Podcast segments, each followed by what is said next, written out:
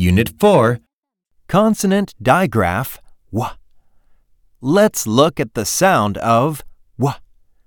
W H. W. W H. W. WH. WH. Listen carefully. Chant with me.